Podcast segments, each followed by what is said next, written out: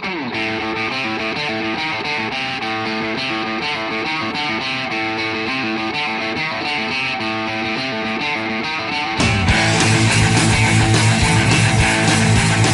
tenemos el enorme placer y privilegio de contar con unos minutos de la ocupadísima agenda de la directora de la revista Minuto 116, Diana Sánchez Gracias, Diana.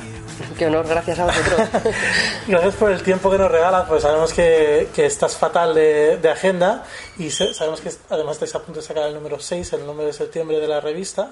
Cómo pasa el tiempo, ¿verdad? Increíble. Y no te queremos robar más que unos minutitos. Antes de que, que nada, para cualquiera que esté recién aterrizado de, de Marte, ¿por qué no les explicas lo que es la revista 116 y ¿Y por qué tienen que descargársela hoy mismo desde la 1, que es mi, mi favorita personal por motivos evidentes, hasta la 6? Bueno, yo creo que, que, sobre todo es una revista para el que le guste el deporte, ¿no?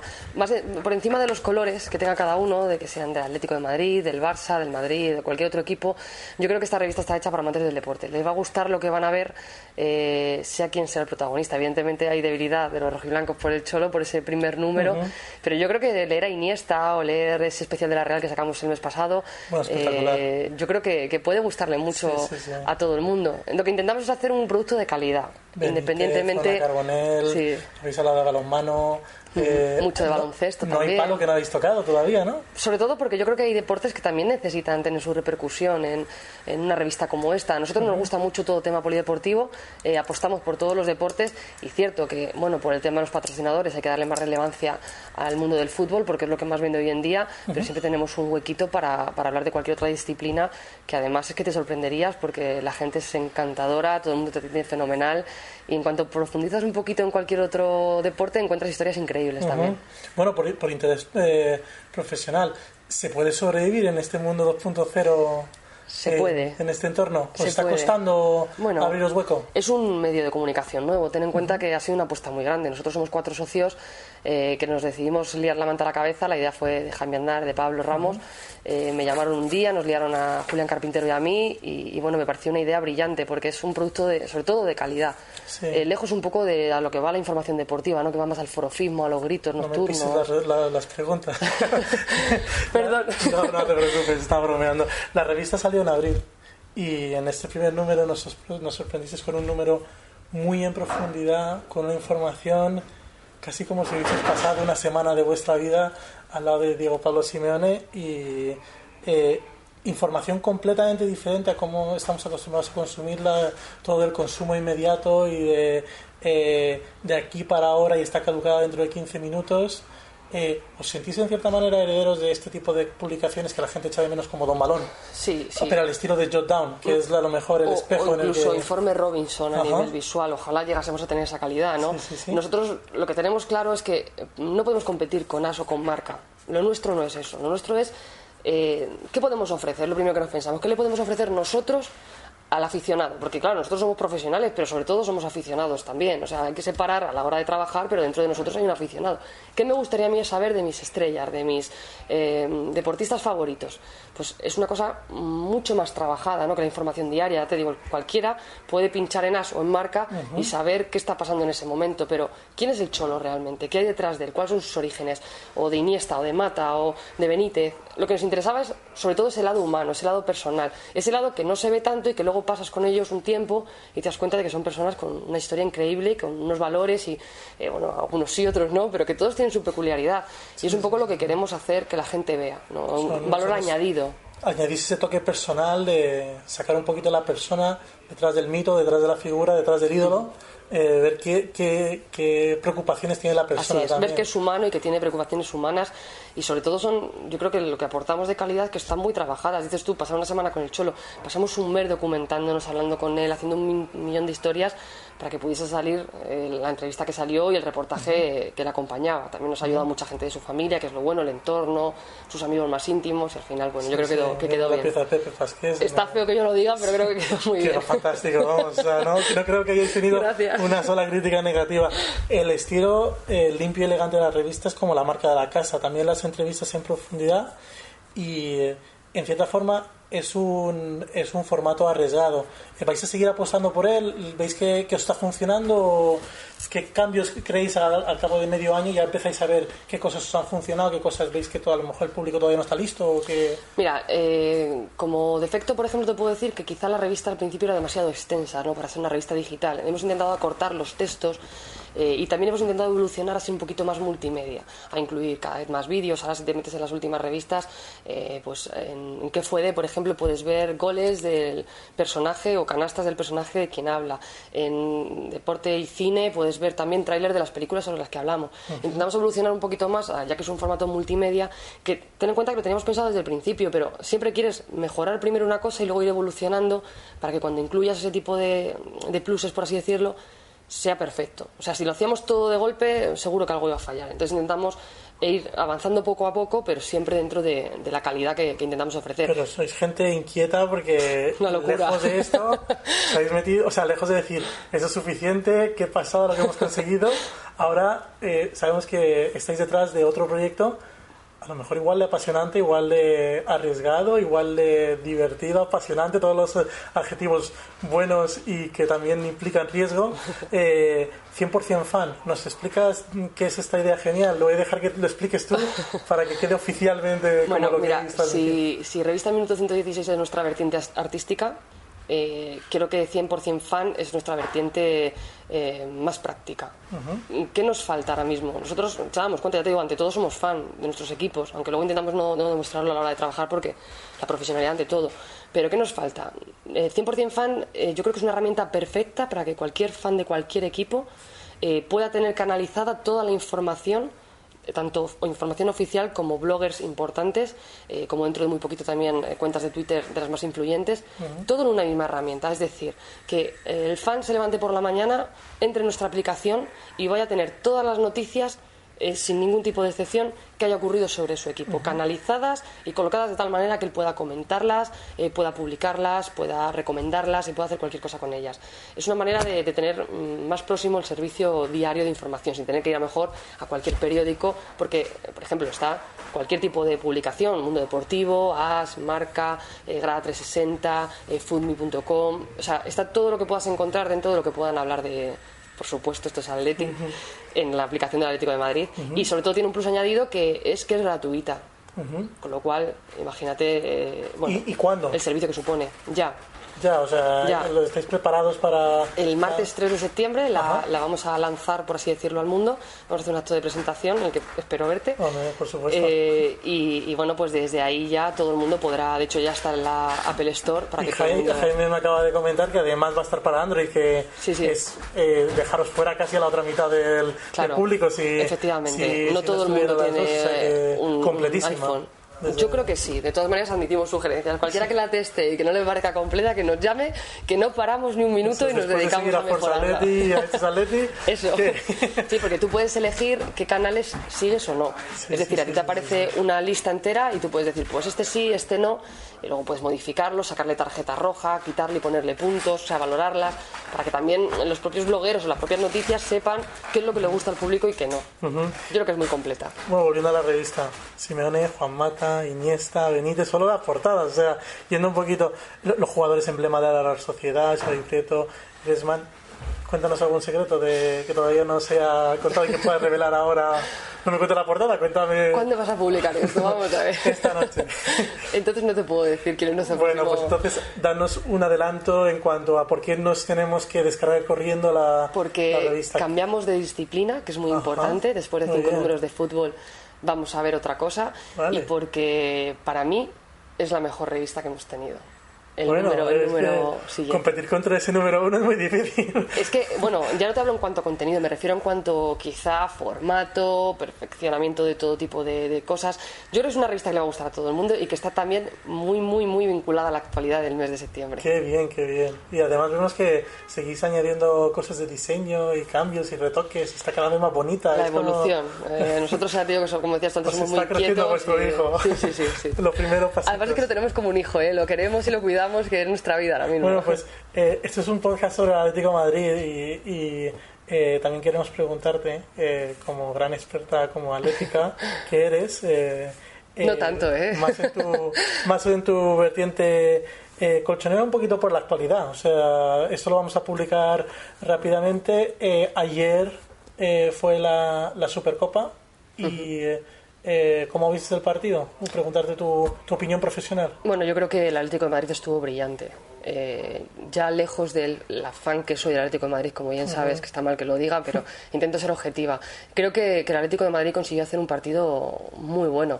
Eh, no solamente consiguió controlar al Barça, que es muy difícil porque es una auténtica apisonadora por norma general, sino que además supo hacer su juego, supo jugar a lo que juegan ellos a mí me sorprende porque el Cholo ha sabido imprimir todo el carácter que tiene como entrenador en un equipo que tú como yo sabes que después de mucho tiempo siguiendo al Atlético de Madrid hemos visto de todo. Es que son prácticamente los mismos jugadores. y en cambio es un equipo que, bueno pues que tiene efectivamente esa sensación de pertenencia, esa y eso se nota en el terreno de juego. Cuando el jugador se deja el alma, al final el aficionado se va a casa, gane o pierda su equipo con la sensación de haber hecho bien el trabajo.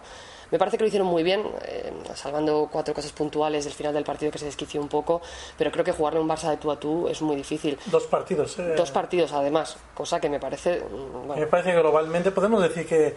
Es que no ha perdido ninguna final todavía. Que el, que el Atlético de Madrid podía llegar hasta final sin ningún lugar a dudas. Yo creo que lo del partido, doble partido, evidentemente beneficiará a quien sea, pero no beneficia al fútbol, porque una final, un único partido como puede ser la Supercopa de Europa, eh, imagínate eh, con el Chelsea este año, que fue espectacular, eh, no, tiene, no tiene nada igual. Está como exento de emoción y a lo mejor incluso es que está llevado a un punto de la temporada donde no tiene mucho sentido. Es que al final hace que vuelva a ser lo mismo que la Liga, ¿no? que le quite posibilidades a un equipo como el Atlético de Madrid, a un Valencia, a un Sevilla o cualquier otro equipo que puja por intentar llevarse algún título, esa posibilidad. Evidentemente, eh, el Barça es uno de los mejores equipos del mundo, tiene jugadores millonarios, tiene una plantilla, pues que prácticamente dos jugadores de la plantilla podrían ser prácticamente todos los del Atlético de Madrid. Lo que te quiero decir es que, que el equipo haga ese partido es para sentirse orgulloso y desde luego que, que yo creo que este equipo nunca decepciona en las finales y ayer tampoco lo hizo. A pesar de que perdió, al final lo que importa es el resultado, pero yo creo que no decepcionó. Creo que los retuitas estuve es, de, Pepe Pasqués, el, el tweet era como cuando ganas está la victoria y cuando pierdes está el aprendizaje, ¿no? Ese es el, el, el, sentimiento que se queda, que el equipo Muy crece con, siempre. Con, esto. Lo ha hecho, yo creo, hasta ahora, ha Y un poquito de todo. que, yo no sé, eh, es más o menos la primera vez en como una década que es fácil eh, recordar de memoria un 11 del Atlético de Madrid, que eh, sí, te leí ayer en Twitter, hacía muchos años, es verdad, no sabíamos, en una feria, no sabíamos quién iba a salir al terreno de juego. Yo creo que por primera vez eh, sabemos quién son este equipo. Y estamos convencidos con los 11 que salen, que muchas veces veías como jugadores de relleno por... Pero sobre todo que este equipo sabe quién son y sabe que tienen que jugar y sabe quién es este escudo. Es que parece que se había perdido un poco esa sensación de pertenencia al equipo, ¿no? Sí que es verdad que hay jugadores como Gaby que toda la vida lo han tenido porque son de este equipo desde que son pequeños, pero es cierto que hasta que no ha llegado el Cholo y les ha dado un carácter, un plus eh, de personalidad, el equipo estaba un poco a la, a la deriva. Fíjate, es que, es que fíjate qué partido hicieron ayer, es que fíjate qué partido hicieron a la ida, ¿no? Eh, yo creo que la afición puede estar muy tranquila y yo sigo reiterando que a mí este equipo en una final me sigue satisfaciendo me sigue dejando completa. Prometo que te quito solo cinco minutos más, que sé que estás no con, tengo prisa, tú con mucha prisa, eh, eres muy amable. Eh, es el legado del Cholo, ¿no? Yo creo, el, eh, la capacidad de que el equipo siempre sea serio, nunca dimita de sus, de sus obligaciones que sepamos que el equipo siempre va a dar la cara y que eh, año tras año crece como equipo, que yo creo que también es otra cosa que hemos perdido la costumbre de... Compromiso, la palabra es compromiso. Ahora adquirido un compromiso y respeto con el entrenador, acuérdate de la época de la que venimos, eh, Sí. Quique Sánchez Flores, Manzano. Manzano, la, la época fea de Manzano. Madre mía, es que han sido épocas muy duras y aún así el equipo ganó títulos con Quique, ganó dos títulos, pero yo creo que, que era importantísimo el fichaje del Cholo. Es que son prácticamente los mismos jugadores, o sea, es cierto que hemos fichado a gente como Villa, pero luego se ha recuperado a Diego Costa, eh, Godín y Miranda. Es que yo me río porque eh, hoy hablaba con unos amigos y me decían, jo, es que la defensa del Atlético de Madrid es impenetrable. Y le decía, pero bueno, ¿tú te acuerdas hace tres años que eran Godín y Miranda? Y decíamos, esto es un coladero, no puede ser. Sí, sí, sí, es exactamente lo mismo. Las mismas Jugadores que han personas. pasado de importantes a imprescindibles. Eh, Creo que mm, Miranda, Coque y Diego Costa son los tres ejemplos de crecimiento Perfectos, dentro del equipo. Efectivamente. Y yo creo que eso lo da la estabilidad en un banquillo. Y luego, bueno, pues la personalidad añadida que, que, la ha dejado el Cholo, que se deja la piel porque evidentemente es, un, es exjugador y luego aparte es que es, atlético, de corazón. Entonces eso se nota a la hora de exigir y a la hora de implicar. ¿Cómo ves el, el futuro inmediato? ¿Crees que se cumple esa, esa premisa de que pierde una Supercopa, sale tocado en... No. No creo. En este caso no parece, ¿no? Eh, no lo creo. A mí me preocupa más eh, cómo va a repercutir el mercado de fichajes de cara a la próxima temporada que el Atlético de Madrid se sienta mal con, o tocado por este partido. Yo creo que el Atlético de Madrid se siente orgulloso, saben lo que han hecho, saben que es muy difícil ganar al Barça y saben que tienen muchas opciones de hacerlo. Eh, creo que, lo que de verdad debe preocupar al Atlético de Madrid es crear una plantilla acorde con el estatus que tiene. Lo que no puede ser es que eh, con un millón de euros que se gastaron en el Catadíaz el año pasado, la plantilla haya llegado a donde ha llegado. Quiero decir, si queremos beneficios, hay que invertir. Es que es una cosa que, bueno, es que son muchas competiciones, es Copa del Rey, es Liga, y el Atlético de Madrid, conociendo al Cholo, que es un entrenador ganador, no va a bajar los brazos, o no debería en ninguna de las competiciones. No, no, no. Entonces, más que quede tocado moralmente, que no lo van a consentir en el cuerpo técnico, eh, me preocupa más eh, cómo van a llegar físicamente al final de temporada si no hay refuerzo. yo no recuerdo si le leía o le oía a Hugo Condés que decía que eh, yo no tenía la, duda si el Atlético de Madrid iba a saber competir en Champions o iba a poder competir en Champions bien y que ayer se resolvieron esas, esas dudas. Eh, ¿Cómo ves eh, el sorteo del que te estoy robando? Lo siento muchísimo. Pues está, estoy deseando saber cómo. No te preocupes. Ahora, ahora veremos a alguno de mis compañeros. estamos hablando del el sorteo de la, de la Champions. Eh, ¿qué tipo de grupo eh, te gustaría para Atlético Madrid? ¿Uno desafiante con equipos de primerísimo nivel o uno, pues a lo mejor un poquito para irse haciendo? Bueno, yo creo que el Atlético, le toque el equipo que le toque, se va a crecer. Ante las adversidades se crece, lo ha demostrado. Porque nadie daba un duro porque ganase al Chelsea, eh, contra el Atlético de Bilbao, la final de Europa League tampoco daban nada eh, por este Atlético de Madrid. Yo creo que al final no tiene que importar quién es el rival, lo que tiene que importar es en qué condiciones está el equipo y yo creo que lo van a hacer muy bien. Evidentemente, si se enfrentan a un Manchester van a estar mucho más eh, serios y más como, como, es menester ¿no? que lo estén, pero yo creo que van a enfrentarse a cualquier equipo que le toque y, deberíamos no pensar, porque este equipo nos ha enseñado a no pensar en los favoritismos y en, los equipos importantes. Bueno, el, eh, para terminar voy a hacerte 10 preguntitas breves eh, aquí viene el lío ahora, ¿no? Sí, aquí, viene la parte, aquí viene el truco. Eh, no todas son eh, preguntas complicadas, simplemente 10 preguntitas para conocer lo que opina Diana sobre, sobre el Atlético de Madrid. ¿A quién te gustaría ver jugando en el Atlético de Madrid? ¿Qué jugador dirías este es el imprescindible que me traigo? Pues mira, ahora mismo con la actualidad, Juan Mata. Yo creo que sería un sueño, ¿no? Tener un jugador como él en el Atlético. Así que con la más inmediata actualidad, creo que sería un fichaje, también te voy a decir, que lo veo muy difícil porque no creo que no haya equipo eh, con un presupuesto mucho mayor que el Atlético de Madrid que no le quiera. Yo creo que me parece, me parece, una locura que no llegase cualquier equipo de, de estos que manejan cifras increíbles y, lo pusiera sobre la mesa por él. Echando la vista atrás, ¿cuál es tu primer recuerdo de Atleti? ¿Te acuerdas? Uf, madre mía, no lo sé, tengo tantos que... Pero sobre todo yo creo ver los partidos con mis abuelos en casa. ¿Sí? Hace muchos, muchos años mi abuelo era muy atlético y siempre que había partido nos reunía a todos los nietos y, nos inculcaba el, sufrimiento ya de pequeño. Y para alguien que ha vivido el, el, día a día en la carretera con el Atlético de Madrid, ese sí que es difícil. ¿Cuál es tu mejor recuerdo con el Atlético de Madrid? Pues mira, mm, he vivido muchos porque han sido muchos viajes, buenos y malos, nos ha pasado de todo. Yo creo que voy a escribir un libro cualquier rato porque, eh, madre mía, ya te contaré, en petit comité. Pero hay, un momento, dos, que me llenaron de ilusión. Eh, primero fue en, en la Europa League, el fueron los dos de, este, de la Europa League. Eh, cuando ganamos la Europa League, eh, yo estaba en retransmisión allí con todo mi equipo, yo trabajaba en Avellán en punto, ya lo sabes, con José Antonio Avellán. Eh, fuimos un equipo de seis personas y en mitad de la retransmisión, cuando Antonio López levanta la copa, como yo soy alámbrico del Atlético de Madrid, tenía que narrar lo que estaba ocurriendo. Y llegó un momento en que me emocioné tanto, mira, es que se me fueron los pelos de gallina de contarlo. Me emocioné tanto que me puse a llorar y no podía seguir. Y entonces empecé a darle codazos a Javi Pérez Sala, que era el narrador, y, le tuve que decir, sigue tú, que yo no puedo más, ¿sabes? Y, bueno, me, me, sorprendió porque llevábamos 11, 11 meses eh, habíamos hecho 11 países, habíamos estado en 11 países, creo que repetimos Italia un par de veces con Roma y con eh, Udine, pero es que desde la previa en Dramen, aquella en agosto. pero había llegado un punto en el que muchos pensábamos que no íbamos a volver a ver a Leti ganar copas. pero viendo la evolución del equipo, yo creo que fue muy bonito. Y el segundo es que estando en la, en la cola esperando a que saliese el equipo, eh, claro, ellos salían y los primeros que vienen éramos nosotros. Y yo me acuerdo que salió el utillero y nos trajo una botella, un par de botellas de Moët Chandon y nos dijo, ir brindando porque eso también es vuestro y nos emocionamos mucho porque... Qué bonito. sí, sobre todo porque seas de un equipo, seas de otro, al final tanto tiempo con ellos, tienes que ser crítico. No quita una cosa para otra. ¿eh? Yo creo que yo soy una persona bastante crítica. Cuando el equipo lo hace mal, soy la primera que. Pero bueno, emociona en esos momentos. ¿Te atreves a pronosticar cómo acabará la temporada para el Atleti? En Champions, otra vez. Sí. Estoy convencida. ¿Y en tu opinión? Y esto es un poco complicado porque tiene muchas vertientes. ¿Hay Cholo para rato? ¿Tú crees que va a estar aquí varias temporadas? No lo sé, no lo sé, porque ten en cuenta que el Cholo es un entrenador ganador y no va a consentir que pasen eh, una, dos, tres temporadas más sin que el club responda económicamente a la hora de hacer fichajes. Eh, yo no sé qué retrasó la negociación, pero sí que te digo que yo creo que una de las mm, principales eh, peticiones del Cholo fue un equipo acorde. No te estoy diciendo que el equipo no tenga personajes como para poder salir adelante, pero sí que es verdad que la temporada es muy larga y el año pasado ya se quedó corto con tanta competición.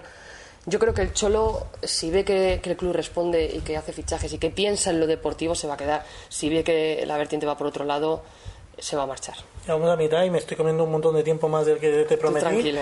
Em, un poquito volviendo a lo que acabas de decir, ¿entiendes la planificación deportiva de este verano en términos de inversión? ¿Cuánto se ha gastado y en qué? No, evidentemente no. Yo creo que al final las deudas del club merman absolutamente los fichajes que se hacen. Lo que no es normal es que echando cuentas, en los últimos años creo que se han cogido, no sé si me vas a corregir, 200 millones de euros, o entre la venta de Agüero, la venta de Falcao, bueno, igual me he pasado, no sé cuántos millones han sido. Y todas las cosas raras que han ocurrido mm, este verano con los porteros, que compramos cuatro porteros bueno, y sacamos en fin, otro. Ya, eh, yo creo que al final, esto es como todo en el Atlético de Madrid, ¿no? Eh, es como, eh, has visto Forrest Gump, imagino, eh, el Atlético es como una caja de bombones, ¿no? Tú coges bombones y nunca sabes lo que te va a tocar, pues esto es igual. No estoy de acuerdo con la planificación deportiva, creo que este equipo merece mayor inversión, pero sí que me gusta mucho lo que se ha fichado. Villa me parece un jugador increíble, de Michelis me gusta mucho, ojalá se quede, porque me parece un hombre con galones como para que en un momento determinado de la cara. Eh... Jiménez, todo lo que hemos visto de los prometedores. Sí, desde luego que sí. y luego apostar por la cantera, que es muy importante, pero me falta, me falta que venga un medio centro, me falta que venga eh, un media punta si se va Adrián, eh, pues un estilo Diego sin que sea Diego Rivas, que creo que es imposible que pueda venir. Pero bueno, evidentemente el dinero no va para fichajes en este club como cosa preferencial. Efectivamente. Em, ¿Y qué es lo que te parece que es lo mejor que ha hecho el Atlético Madrid en los últimos tiempos? Renovar al Cholo. Yo le habría renovado vitalicio. no, eso tampoco es bueno. ¿eh? No es bueno que un entrenador se acostumbre en un banquillo que ya sabes lo que pasa luego. ¿Y, ¿Y lo peor? Yo creo que lo peor es las ventas que hacen, indiscriminadas, sin pensar en el futuro deportivo. Mm, lo peor es que es al final, es que la sensación que queda es que es una agencia de, jugadores. Te queda ahí como un extraño conglomerado donde hay eh, agentes. Sobre todo ya eh, no por las ventas de Falcao, que al final, bueno, siendo su representante en Méndez, creo que lo que prima sobre todo es lo que quiera Méndez, no lo que quiera el club o lo que quiera el jugador. Al final ya sabes cómo va este tema. Pero me refiero a esas cosas que hacen que un jugador va a Vietnam a jugar y luego otro se va a no sé dónde y otro pasa por aquí pero no pasa. sí. Me parece que ese tipo de cosas son innecesarias en un club como este y que al final eh, bueno, pues dejan mal sabor de boca. Sí, es como además los grupos de inversión en España están causando, yo creo que mucho daño a largo plazo al fútbol eh, y en otros países se han, se han prohibido, pero es que el Atlético de Madrid parece especialmente eh, hay cosas, vinculado. Hay cosas que no se entienden, como por ejemplo pagar por Pizzi, que es lo que ha anunciado el club, 13 millones de euros, y que no se quiera traer a Diego por 10. Sí, sí, sí. Son como 10, 12, entiéndeme. Son cosas que, bueno, pues que al final ya sabes. Al final nunca nos enteramos de lo que ocurre. Dos últimas. Eh, muchos atléticos protestan contra los dueños del club. ¿Tú crees que tiene solución inmediata o a medio plazo que el Atlético sea más que cosa de dos? No, yo creo que no. Porque mal que le pese a todo el mundo. Ellos son los final, interesados en que parece que no quieren vender. al final, no, yo creo que no. Yo creo que no van a vender. Pero al ni final, compartir, ni hacer no, de, yo acciones, ni. Yo creo que no. Y mal que le pese al que le pese, el club es suyo eh, haya sido de la manera que haya sido, el club es suyo y al final yo entiendo que la gente proteste, pero muchas veces nos dicen a los periodistas, es que vosotros no denunciáis las cosas, es que al final es una sociedad suya, es que no puedes, o sea, tú puedes denunciar lo que ves, pero no puedes hacer más de una empresa que, es pero suya. Una vez que eh, esos son los hechos que hay. Efectivamente. Eh, la última. la, deuda del Atlético es, es, aficiante frente a este, esta bondad deportiva presente. La deuda es enorme, el estadio no arranca, la ciudad deportiva parece una quimera. Eh, ¿Crees factible que el Atlético a, medio plazo haga eso que ellos siempre prometen, que cumpla con sus acreedores, que se pongan los niveles de deudas normales y que tenga un futuro viable y próspero? Hombre, teniendo en cuenta las operaciones económicas que están llevando a cabo en los últimos años, creo que la rentabilidad ha sido muy buena. Eh, vender Agüero, vender a Falcao, eh, yo creo que el Atlético de Madrid debería estar recuperándose y empezar a invertir en esos proyectos. Que para 2015 tengamos estadio La Peineta, yo cuando pusieron aquel contador en la casa del ayuntamiento en eh, correos, ¿no? ¿Sabes que según terminó el, evento lo apagaron y lo tuvieron apagado? Yo cuando vi aquel cronómetro pensé, Dios mío, que no vaya cuenta atrás, que vaya cuenta adelante. no, sé, ojalá que sí. Yo creo que rentabilidad están sacando. Sí que es verdad que el tema de Hacienda y demás, eh, que, ha explicado en alguna ocasión, pues las cosas van a ir más despacio, pero yo espero que en un futuro se cumpla y, tengamos un bonito estadio, que yo echaré mucho de menos el Vicente Calderón por todo lo que he trabajado allí, lo feliz que he sido las tardes de fútbol, para bien o para mal, y, bueno, pero esperemos que sea un buen, un buen, estadio con solera y con escaleras mecánicas para llegar al prensa, por Dios. bueno, te queríamos agradecer en en estos Atleti que nos hayas amadrinado en este retorno que tenemos esta temporada y os queremos desear a Minuto 116 y a 100% Fan todo el éxito del mundo, que, que el próximo número sea el más descargado, que, que la aplicación arranque eh, fenomenal y que y pedirle a todo el mundo que se, que se descargue ambas cosas inmediatamente. Muchas gracias. gracias Y yo prometo desde aquí, me comprometo a que dentro de poco habrá otra puerta de Atlético de Madrid. Si todo Muchas gracias. Un placer.